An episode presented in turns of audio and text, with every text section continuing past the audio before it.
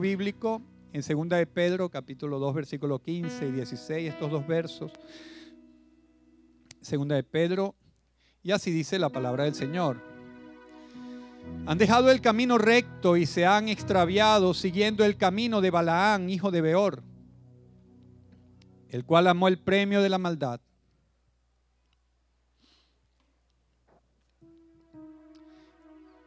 Y fue reprendido por su iniquidad, pues una muda bestia de carga, hablando con voz de hombre, refrenó la locura del profeta. Padre, gracias en el nombre. Ore usted y oro yo también por la palabra. Señor, venimos con expectativas de ti. Todos nosotros tenemos una necesidad específica, puntual y particular. Y todos nosotros requerimos de tu ayuda, de tu dirección y sabiduría. Ahora, utiliza este lugar, Señor, este altar, y utiliza mi boca para que sea instrumento tuyo para traer lo que tú quieres a cada uno de los amigos, de los hermanos y de cada uno de los presentes. Que todos sean tocados por tu espíritu Trae comprensión y sabiduría y revelación de tu palabra en nuestras vidas. En el nombre de Jesús lo pedimos, Señor. Amén. Puede darle un aplauso al Señor por su palabra. Gloria a Dios. Puede tomar asiento. Es la continuación de la semana pasada. Él, dio bendición. Realmente lo que Dios nos da, nadie lo puede quitar. Él dio bendición. Espero que usted pueda ver que la historia que vimos la semana pasada, la cual hoy voy a refrescar, acerca de Balaán y Balac. No es un mito, no es una leyenda, no es un cuento, no es una fábula. Espero que usted esté claro de que es verdad, de que la Biblia no tiene mitos, ni fábulas, ni leyendas. Es verdad lo que dice la Biblia, es palabra de Dios, es real. Y espero que usted pueda ver que cuando la Biblia dice que Balaán en su perdición, un hombre, como lo mencionábamos la semana pasada, hechicero y profeta, una conjugación impresionante. Fue de la vida real y fue real cuando la Biblia dice que una mula le habló. Algunos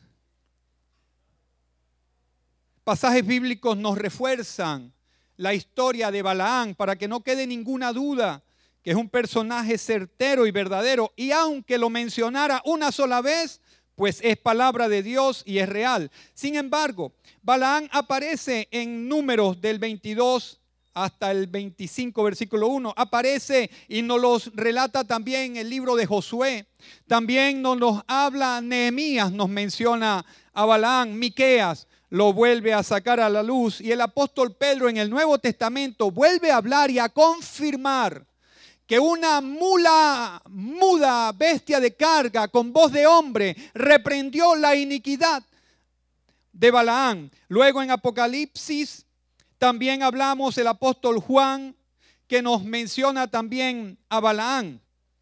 El, el Balaán es, un, es una persona dentro de, de de la historia de Israel que se presenta como un hombre interesante en el sentido de la propuesta del verbo que maneja. Le podrían llamar en este tiempo los piquitos de oro. Él se presenta con una propuesta, pero más allá de un charlero, más allá de una persona que, que, convence a las otras en una astucia, él tenía fama de que él persuadía a los dioses tenía una fama de que era mago o era hechicero y él podía persuadir a los dioses de alguna manera para indisponerlos contra una persona, contra un pueblo completo, incluso contra una propia ciudad. Tenía su fama. El mismo Balán pudo hablar y decir, muera yo la muerte de los rectos y mi postrimería sea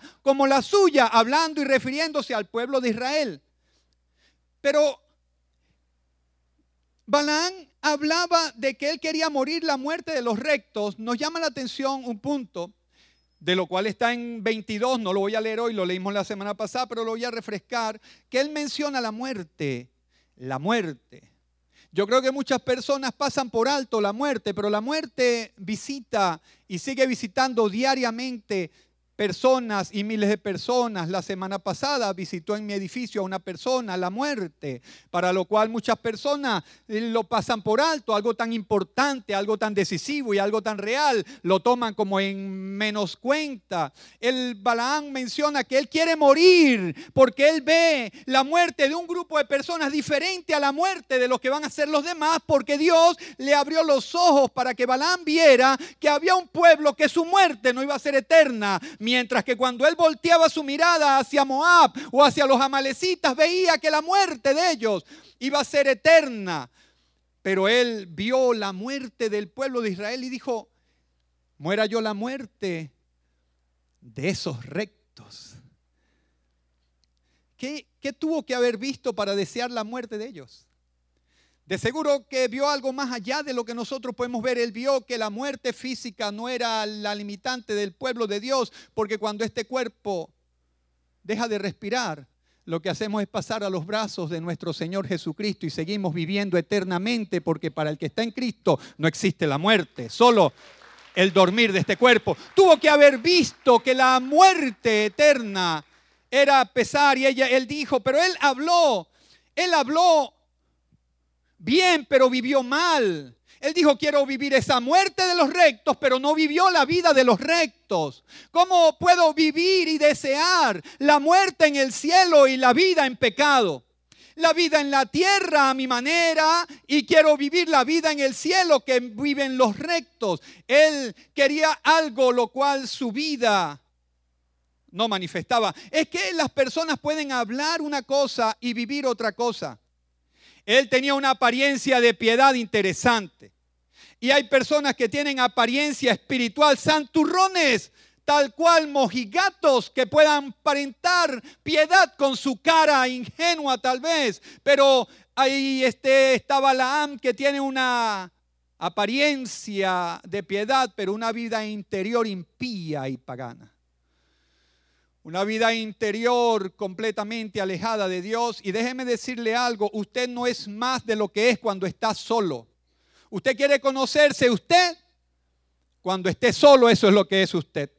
El Balaán tenía una vida de apariencias. Aparentaba que estaba bien. Muera yo la muerte de los rectos. Una fachada exterior de espiritualidad. Una máscara se podría decir en los tiempos de Jesús, un fariseo, una máscara, una máscara de piedad, un sepulcro blanqueado, por fuera rosas, un mausoleo tal vez de mármol, flores al día, pero tal vez huesos secos y muertos en el interior. Balaán, una fachada de espiritualidad y una conducta interior corrupta demostrada y demostrable por la Biblia, una vida interior alejada de Dios, una vida interior desprovista de Dios. Él obedecería a Dios siempre que hubiera una ganancia y siempre que hubiera un provecho. Y me llama la atención que Balán nos muestra que hay gente que quiere servir a Dios solo si hay provecho y solo si hay ganancia. Y obedeceré a Dios si tiene ganancia este negocio, pero si no tiene ganancia no obedezco a Dios. ¿Por qué voy a seguir obedeciendo a Dios si mi matrimonio no me reconcilio? ¿Por qué voy a seguir obedeciendo a Dios si no he conseguido el novio que estoy buscando? Estoy soltera, tengo 10 años y no aparece. Dicen algunas que no están aquí. Porque voy a servir a Dios si no se me da el negocio que tanto estoy esperando. Porque voy a seguir a Dios si no estoy todavía mejorando mi empleo, mi economía. Es que la mentalidad era sirvo a Dios si hay provecho y si hay beneficio. Esa era la mentalidad de Balaán. Con ganancia le sirvo a Dios. Le sirvo a Dios y me reporta un beneficio. Si no, ¿para qué obedecer a Dios si no hay ganancia, si no hay beneficio? Él quería obedecer solo si le traía ganancia. Solo si, le si tenía algún provecho. Hechicero, Balaán. Hechicero. La palabra hechicero tenemos que ponerla en un contexto cada uno de nosotros. Pues nosotros tenemos la mentalidad de que hechicero, claro, hemos visto tanta película. Algunos vieron el chavo del 8 a doña Leotilde haciendo brujería en un cuarto y el chavo metiéndose y a lo mejor creen que eso es hechicería. Los que son de la época del chavo, los que se están riendo, los que están serios no lo han visto. A lo mejor vemos hechicería como una persona que tiene una olla y que mete eh, ramillas de laurel, cuernos de sapo, ojos de la abuela, ojos de ganado. ¿Ah? Cuernos de sapo, cuernos de sapo. Cuerno, un sapo raro. Y entonces, y a lo mejor ven como hechicería una persona en un lugar gris, con una olla grande, con una vaca y una cabra al lado. Y, entonces una persona dice, me asomé por allá abajo, están haciendo brujería. ¿Cómo sabes? Vi una gallina, vi un sapo y allá adentro están unas personas y a lo mejor asociamos hechicería con misticismo, con cosas y hechicería. Hay gente de cuello blanco que es hechicero y hay gente que te tiene hechizada sin haber metido una rama en una olla. Porque la hechicería va más allá de un sancocho.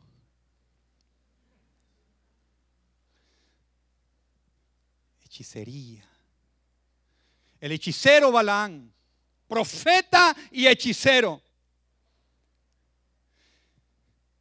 La hechicería es el arte de manipular con sus influencias a una persona para que se ponga en contra de otra que yo elija.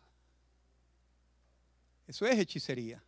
Es la influencia, influencia que alguien tiene para indisponer a alguien contra otra que yo decida o alguien por el cual me paguen. Él tenía la fama de indisponer a los dioses contra una persona, hasta contra una nación. Tenía la fama de que él tenía influencia ante los dioses. Esa era la fama de Balaán, que tenía influencia ante los dioses para voltear a los dioses en contra de alguien y poner los dioses a favor de alguien. Esa era la fama de Balaán. Qué triste es cuando una persona usa su influencia para indisponerte contra alguien. Eso es hechicería, manipulación y brujería. Cuando yo tomo la amistad de una persona, la cercanía de alguien, su compañerismo, su cercanía, su cariño que tiene conmigo, para yo indisponerlo con mi influencia sobre él contra alguien que yo decida, yo estoy siendo un brujo hechicero. Eso es hechicería. Cuando yo como esposo agarro a mis hijos por la cercanía que tengo y los indispongo contra su madre. Soy brujo y hechicero. Cuando una madre agarra a sus hijos con la influencia materna para indisponerlos contra su padre, para manipularlos, para sacar de su padre dinero, finanzas, para desgraciarle la vida, eso es hechicería y brujería manipulación. Eso es lo que Balaán hacía, indisponer a alguien. Si alguien aquí está hechizado, hoy se rompe en el nombre de Jesús todo encantamiento y todo hechizo. Si alguien aquí fue manipulado por alguien, hoy sales libre y le vas a decir a tu victimario cuando te venga a echar maldiciones, tú le vas a decir, discúlpame, hoy me emancipé, gloria al Señor, dale un aplauso al Señor, hoy quedé libre de la locura, de tu manipulación y de tu engaño, a lo cual voy a ir dentro de un momento. Estoy dando un vuelo rasante el tema es que Balaán y Balac no sabían con quién estaban hablando. Ellos no sabían a quién querían manipular. Balac y Balaán estaban acostumbrados a los dioses falsos, a los dioses paganos, pero se enfrentan ahora a buscar indisponer a un dios contra su pueblo, pero el pueblo es Israel. Vaya equivocación de esta gente. Cuando van y ven a un pueblo llamado Israel y Balac contrata al brujo o profeta para que los maldiga. Balaán sale con toda su astucia a volver hacia los dioses para manipular al Dios de ese pueblo y ponerlo en contra de ellos para que Balac con Moab completa lo arrasen y lo destruyan. Pero Balac ni Balaam sabían con quién estaban tratando. Resulta y pasa que Israel era el pueblo de Dios, pero no de cualquier Dios, del verdadero Dios Jehová de los ejércitos, el creador de los cielos y de la tierra. El Dios todopoderoso y soberano. El Dios excelso, creador, el Dios Adonai, Elohim, el omnipotente, el omnipresente. Él es el Shaddai, Él es el Jireh, Él es el Dios todopoderoso. Y entonces Balaán se encuentra que no los puede maldecir. No, no es que no quiere maldecirlos, él quiere plata, pero no puede. Él quería maldecir a este pueblo, pero resulta y pasa que cuando se va a lanzar a maldecir al pueblo por lucro y entonces de la boca salen bendiciones, de lo cual voy a hablar dentro de poco. Pero él está interesado en maldecirlo. Pero ahora nota algo raro, que los dioses anteriores no le ponían límite. Pero este Dios al cual él está tratando de llegarse no solo le pone límite, sino que le cambia la maldición por bendición. Y en vez de maldecirlos, termina bendiciéndolos. Entonces, Balaán es llevado por Balac al otro lugar para que maldiga otra vez al pueblo porque no le está saliendo las cosas bien. Y aquí un punto para comenzar el sermón de hoy y dejar de la semana pasada. Balaam se para y dice, para soltar la maldición, dice, óyeme Balac, óyeme Balac,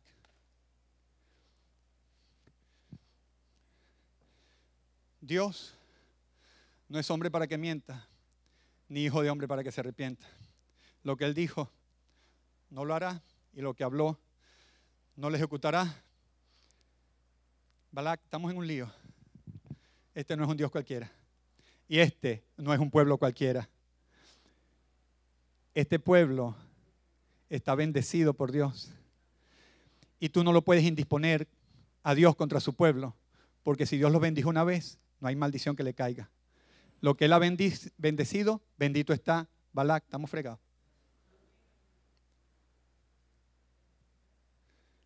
Balak, Él no es hombre para mentir. Esos son los seres humanos que mienten. Él no es hijo de hombre para arrepentirse. Esos son los seres humanos que se arrepienten. Si Dios te dijo una bendición a ti, Él la va a sostener porque Él es Dios y Él permanece fiel, aunque uno sea infiel, pero Él es Dios soberano y Él no cambia. Y no hay nadie que pueda orar para dañarte. Yo me podría parar aquí y decir, Señor, oro ahora para que esa persona que está allí, por lo menos un dedo mocho le quede, para que sea serio y cambie. Oro, oro para que ese que está aquí quede en la ruina. Oro, Señor, para que este que está aquí dispongas de él. Tú eres el Dios de venganza. Úsame como instrumento de tu justicia. Mátalo, Señor. pero humildemente, dice la persona. Señor, que se le caiga el matrimonio en mil pedazos para que sea serio en la vida. Señor, velo en la miseria porque, Señor, Y el Señor, al que ha bendecido, no hay oración que lo maldiga. Dios no cambia a través de nadie ni por nadie. Dios sigue siendo fiel y sigue bendito a la persona. El que está en Cristo Jesús goza de las bendiciones eternas del Señor. La Biblia dice que en Cristo Jesús serían benditas todas las familias de la tierra y al que está bendito por Dios no le cae maldición. Balak se encuentra que no lo puede maldecir. Y entonces Balaam sale, su codicia por la riqueza, no le dejan ver al Dios que le está saliendo al paso. Entonces, le voy a enumerar hoy dos aspectos porque Dios mediante terminaremos esto la semana próxima, si Dios lo permite. Terminaremos la serie del Dios bendición. Balaán está interesado en maldecir, se encuentra una fuerza que él no maneja, que se opone a lo que él va a maldecir y termina doblegándolo para atraer bendición sobre lo que él quiere maldecir y no lo comprende, pero el que lo contrata tampoco lo entiende. Porque el que lo contrata está esperando pagarle para que cumpla una misión de lo cual tiene que pagar. Pero entonces la primera, en el primer momento que Balaak lleva a Balán para que maldiga al pueblo, lo que sale de la boca de Balaán, dice el capítulo 23 de número, y él tomó su parábola y dijo, de Arán me trajo Balac, rey de Moab de los montes del oriente. Ven, maldíceme a Jacob y ven, execra a Israel. Ese era el contrato. Versículo 8 dice, ¿por qué maldeciré yo al que Dios no maldijo? Tremenda pregunta. ¿por qué maldeciré yo al que Dios no maldijo?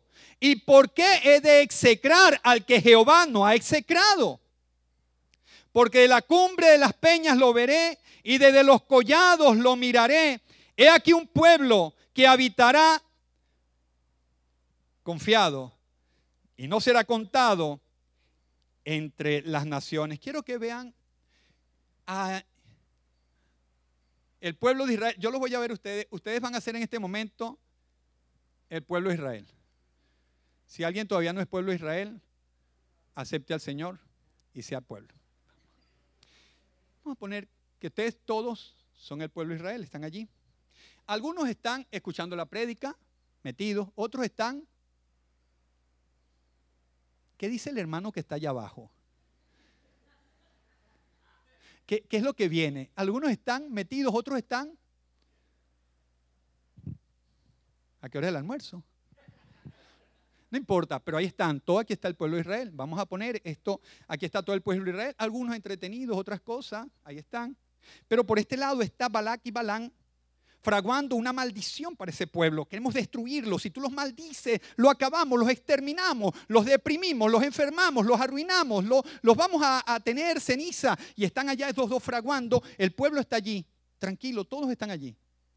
Me voy a trasladar por un momento y acompáñenme a, este, a esta historia de este momento. Balak y Balán están conversando. Moisés está metido dentro del pueblo en sus cosas en sus asuntos, está atendiendo las cosas que no podían atender los capitanes de miles, de decenas, de centenas y de cincuenta, y está atendiendo algunas cosas. Moisés está metido entre el pueblo, dando vueltas, viendo qué pasa, sentado allá, y Balak y Balán aquí, diciendo, mire ese pueblo, Balán lo veis, ese pueblo, ese pueblo que está allí, vamos a destruirlo, vamos a destruirlo, claro.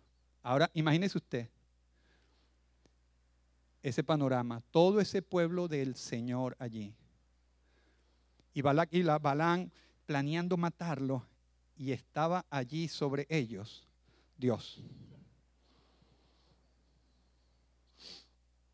Yo no sé si alguien te tiene una brujería montada, pero sobre él está Dios viendo qué hace con ese muñequito.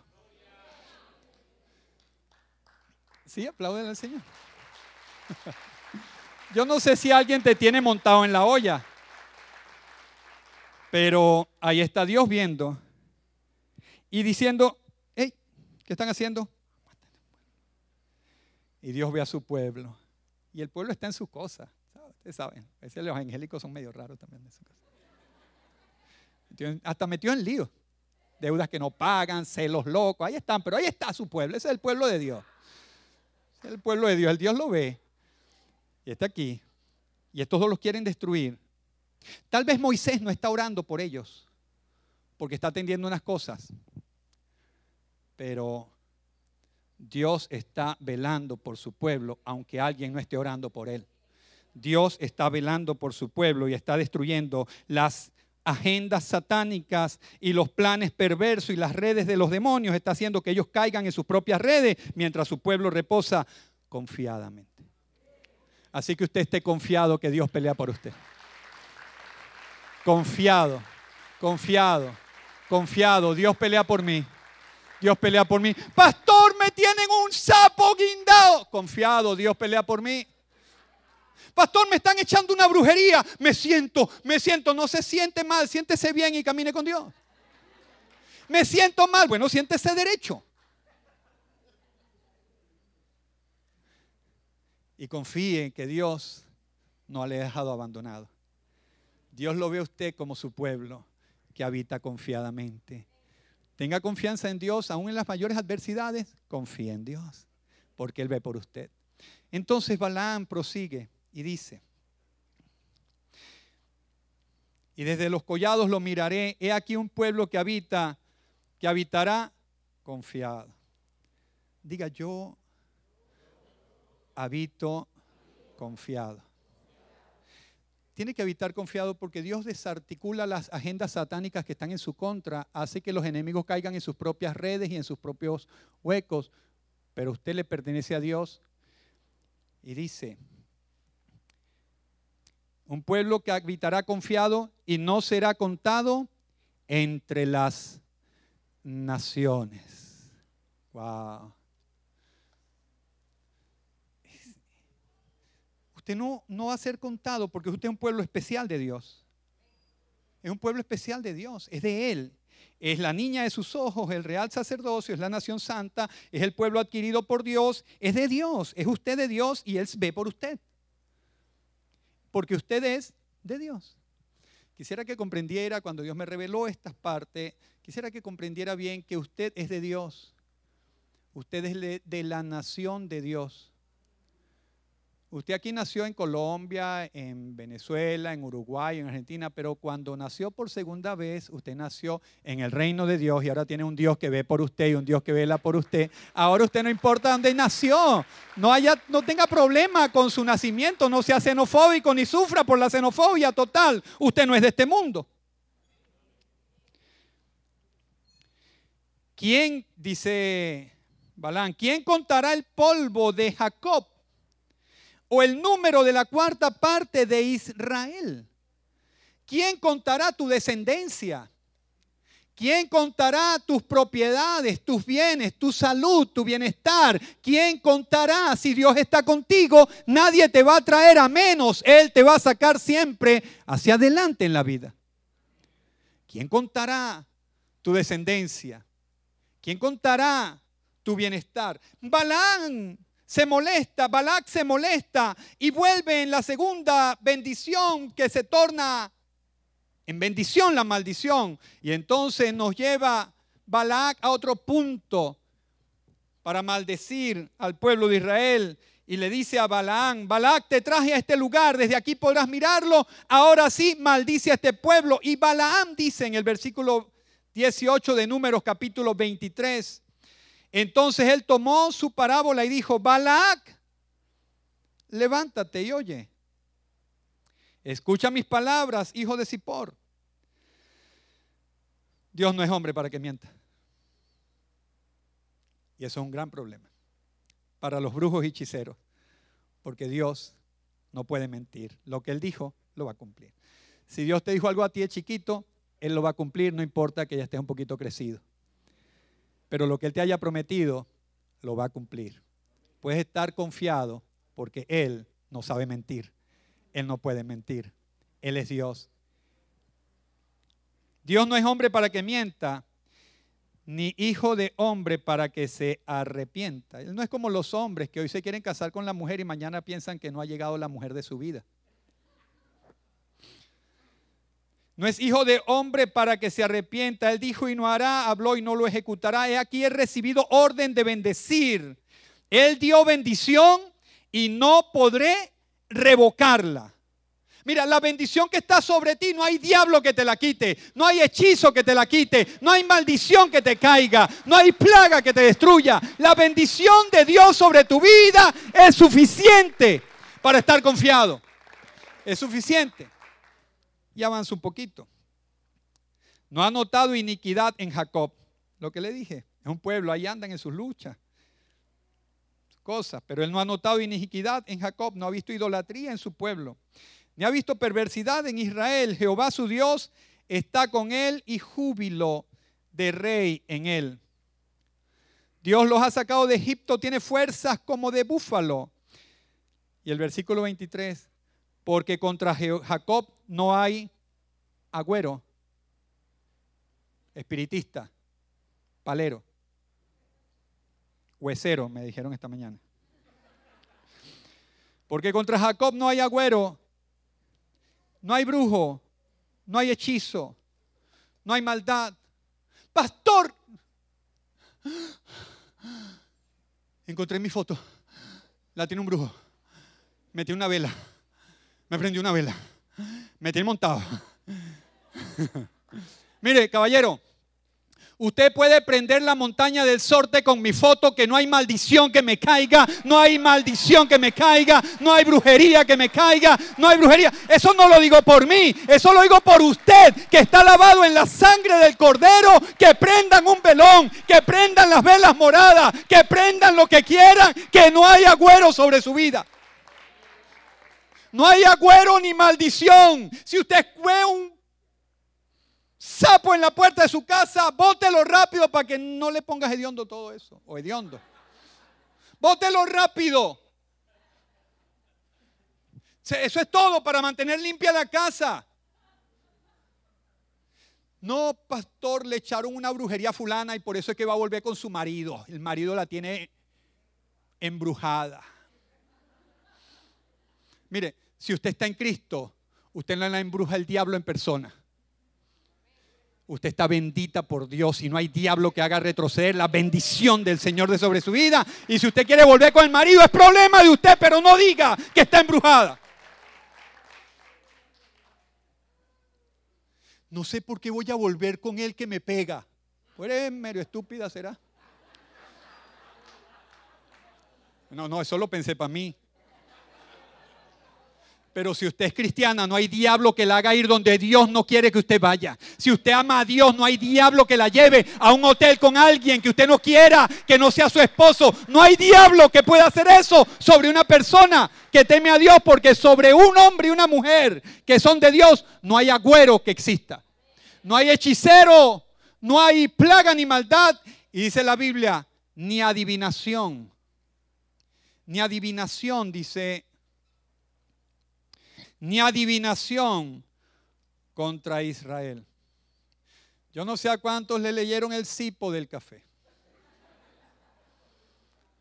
O a cuántos le leyeron el tarot y las cartas. O a cuántos le leyeron la palma de la mano y le dijeron, ahí tienes una M. Y tú tienes una Q, perdón. ¿Quién tiene una Q cursiva en su palma de su mano? ¿O quién tiene una ñ quien tiene tal vez una O disfrutada, disfrazada en su mano. Veo en tu futuro que te vas a morir. ¿Y tú no te vas a morir algún día, peluche? Si hay algo tan seguro como la muerte, ¿para que me lo adivinas? Pero no sé a quienes le han hablado, echado una adivinación perversa en su camino, que dijeron cuando soltaron las copas y las cartas y le salió la muerte y le salió divorcio. Veo en tu camino un divorcio. Veo en tu camino tragedias. No sé a quién le habrán soltado esas palabras hoy, no lo sé. A quién le han soltado una adivinación que lo mantiene en la mente y le dijeron, veo, en tu, veo tu corta edad, vas a morir joven. No sé a quién Veo que se está desarrollando en esta carta un tumor, un tumor. Alguien en tu familia tiene un tumor. No sé a quién le tiraron una adivinación. Pero déjeme decirle, contra el pueblo del Señor no hay adivinación. Solo hay un propósito de Dios que se va a cumplir en nuestras vidas. Y no hay adivinación que el diablo tenga. No puede adivinar nuestro futuro. Nuestro futuro, la Biblia dice que está escondido en Dios, escondido en Dios. No le permite ver eso a brujos, ni a hechicero, ni a palero, ni al que lee las cartas, ni al que lee el cipo. Dios le tiene cegado el futuro nuestro porque nuestro futuro está escondido en Dios. Ah, estamos confiados en Dios. Estamos confiados en Dios.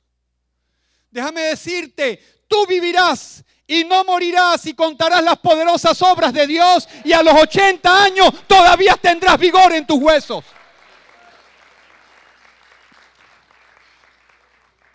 Porque contra Jacob no hay agüero, ni contra Israel adivinación. Lo que Dios dijo será y nadie lo puede quitar. Póngase de pie, por favor. Tenemos que continuar la próxima semana. Dios mediante. Porque no hemos terminado. Yo quiero que las personas que nunca le han dado su vida a Jesús, repita conmigo esta oración. Señor Jesucristo, hoy llegué a este lugar